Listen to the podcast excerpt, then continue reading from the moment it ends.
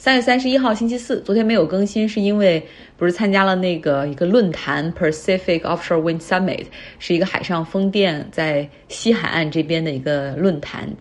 嗯，然后昨天晚上我去那边 Network 的一个 event，这个是免费的，所以有很多有意思的东西想跟大家分享。这个分会总共是两天半的时间，然后门票是全美国这个行业里面最贵的，要三千美元可以拿到一个 pass，就这种通行证，而且进门格外的严格，他都会查你的证哈。其实美国这边很多论坛人都不看的。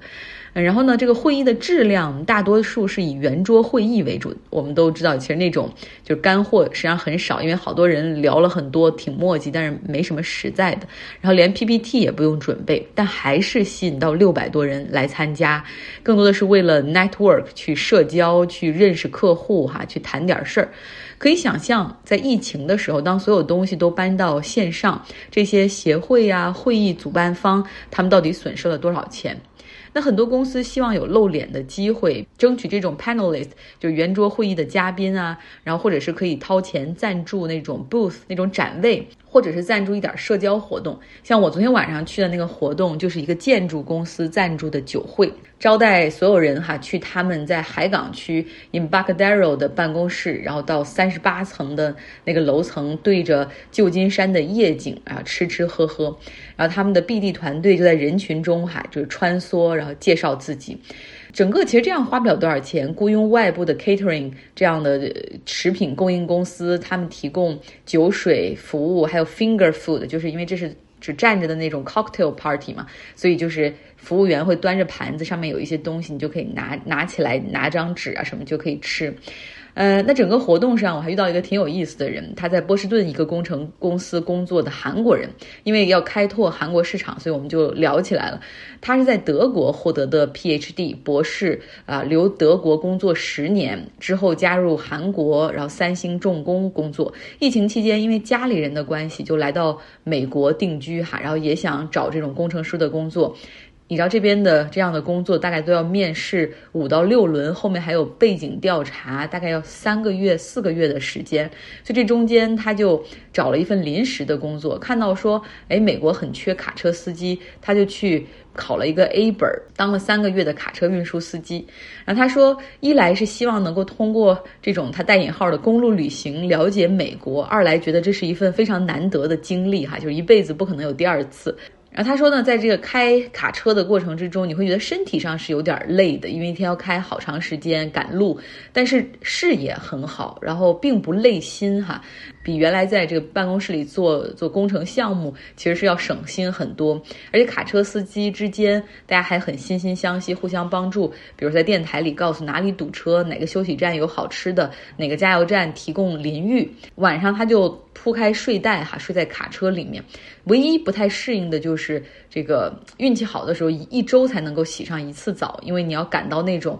夜间停泊的加油站，有淋浴间哈，其实是不太容易的。然后又因为有很多卡车司机排队，所以每一个人最多是洗二十分钟。他说那一刻就意识到，原来洗澡也可以是一件宝贵且美好的事情。然后在现在这个公司给他面试的时候，他当时就在卡车里哈，然后他用手机接入视频。你知道用手机接入微软的那个 Teams，你是没有办法虚化背景的。所以他的那个 HR 还有未来的上司就看着他的背景，就是就是说你现在是在哪儿啊？我在阿布拉契亚山脉西弗吉。尼亚这边的公路上，我现在做的是卡车司机的活儿，然后这些人是又吃惊又佩服哈，所以很快就给他下了 offer。我觉得听了他的故事，就更显得自己缺少冒险精神，然后总是患得患失，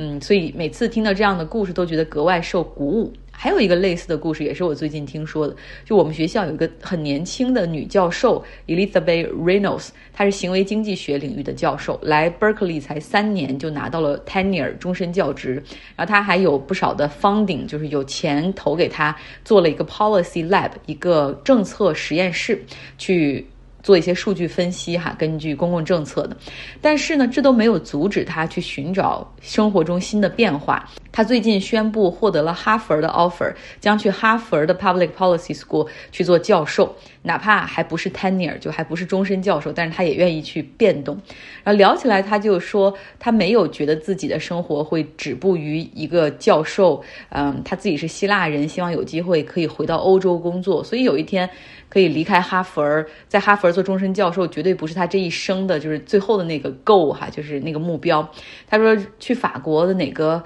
咨询公公司里做一个顾问，感觉那样的生活也挺好。为了自己追求想要的东西，没有什么荣耀或者所拥有的东西是不能放弃的哈，因为那些毕竟是你的过去。哎，我觉得有些人我是很佩服的。我经常就想，实际上我们只不过是装在这个。皮囊中的灵魂，对不对？我们自己真真正正的是那个灵魂所在，过得好和不好，只不过是这个皮囊在人世间的一种感受和体验。就像演员，他们演戏的时候要演悲剧，也要演喜剧，有各种各样的挑战。最没有追求的就是一成不变，哈。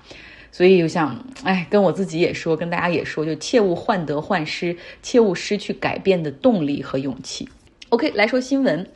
今天卢布对美元大涨了百分之十，所以再次证明哈外汇市场是非常难做的。那连续上涨基本上是补平了战争开打之后卢布的大跌。一方面呢是俄罗斯的自己的一些金融手段，像俄罗斯央行将他们的基准利率已经调到了百分之二十，百分之二十是什么概念？美国现在是百分之零点二五。中国是百分之四吧，百分之四到百分之五吧。俄罗斯是百分之二十哈。俄罗斯政府还进行了外汇管控，禁止资本向外转移。同时呢，普京还宣布，接下来天然气的订单结算将用卢布。俄罗斯国家杜马的议长甚至更威胁说，石油、谷物、化肥、金属、煤炭、木材这些东西，未来出口支付方式必须都是卢布哈。你们去哪儿搞卢布？很简单呐，用你们的美元和欧元来公开市场上买卢布吧。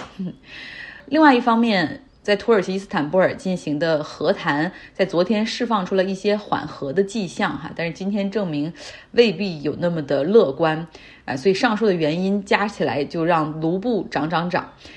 那我们说说俄罗斯之前说天然气的购买将从四月一号开始，必须要用卢布来进行支付。那现在距离那一天也只剩一天了，到底情况会怎么样呢？如果像德国这样的国家交不出卢布的话，天然气会被切断吗？所以德国人是很担心的哈。德国总理舒尔茨和普京就此通了个电话，普京给舒尔茨上了一课，讲了好长时间，说使用卢布的好处，一二三。等等，让我想起了马克龙开战之前去到莫斯科和普京面谈，普京给他讲了一个多小时的俄罗斯历史，就不管情愿不情愿哈，不管这个心里想着这是多么的 bullshit，但是都没有办法当场就是甩脸走人或者把电话挂掉。那目前呢，从最后的谈的结果来看，德国人还是比较满意的，因为基本上购买俄罗斯天然气依旧可以用欧元来进行支付，钱呢还会像过去一样，就直接通过俄罗斯天然气工业银行，然后来进行结算。那这个银行是俄罗斯的第三大银行，它会把欧元换成卢布，然后再给这个俄罗斯的天然气公司。就这家银行虽然是俄罗斯第三大银行，但是因为它是负责俄罗斯能源出口结算的主要银行，所以欧洲人、美国人在制裁它的时候就把它给过滤掉了哈，相当于是留了一手，所以短期之内是不会受到这个卢布呃，所以短期之内实际上购买天然气是不会受到影响的。但德国方面还是觉得需要做一些紧急预案哈。他们设置了一个预警防御系统，有三个级别，包括早期预警、警戒和紧急状态。只有达到紧急状态的时候，政府才会出手干预天然气。届时，像家用、届时像家庭用户、医院、消防局、警察这些地方，他们的用气会得到首先的保障。工商业的用户，他们会首先被切断这个天然气的供应。哈，德国的经济部也已经设立了一个。危机应对小组，他们来负责评估天然气供应的局势，以及德国天然气的库存以及使用量等等。同时呢，他们还呼吁说，个人消费者和工商业的这些企业，大小企业都可以在当前的形势下做出一点自己的贡献，哈，可以做开源节流、节流的这部分，哈，大家都节约能源。我们知道，现在很多欧洲的国家，包括德国，他们实际上都去找到了卡塔尔去签订新的采购订单。那卡塔尔能源部长也说，几乎所有的欧洲国家领导人都在和他们联系，被需要真是一种很好的感觉。Being wanted is so good。那卡塔尔是世界上最大的液化天然气供应国，液化天然气 （liquefied natural gas）。简称 LNG，它实际上就是把天然气先做净化处理，然后超低温度零下一百六十多度，把它在液化装罐，然后通过海上运输。液化天然气的船只最后进港之后，需要接入到一个专门的接收站，叫 terminal，这是储存液化天然气，然后把它向外输送。把液化天然气变成天然气的一个装置，那现在德国还没有这样的 terminal，所以他们还得需要一些时间去建两个哈。那卡塔尔一直希望说能够进入到欧洲市场，但是因为俄罗俄罗斯本来它有这个输气管道是现成的基础设施，在价格上和便利度上，卡塔尔的都没有办法去比拟哈。那现在乌克兰危机给了卡塔尔可以进入欧洲的机会，目前卡塔尔的大的客户实际上都是亚洲的。卡塔尔方面表示将投入两百八十亿美元，在四年内扩大百分之六十的产能。那相比传统天然气，这个液化天然气 LNG，它最大的好处就是可以让这些产气国可以更加灵活的处理订单，对吧？比如说，当欧洲价格更高的时候，就和欧洲签一个单，然后把这个船运到欧洲就可以了。那你如果用管道运输的话，实际上你的最终的这种销售国是比较受限制的。但是呢，相比传统的管道运输的天然气，液化天然气实际上它会产生更多的二氧化碳，因为它生产过程之中要进行一道这种超低温液化。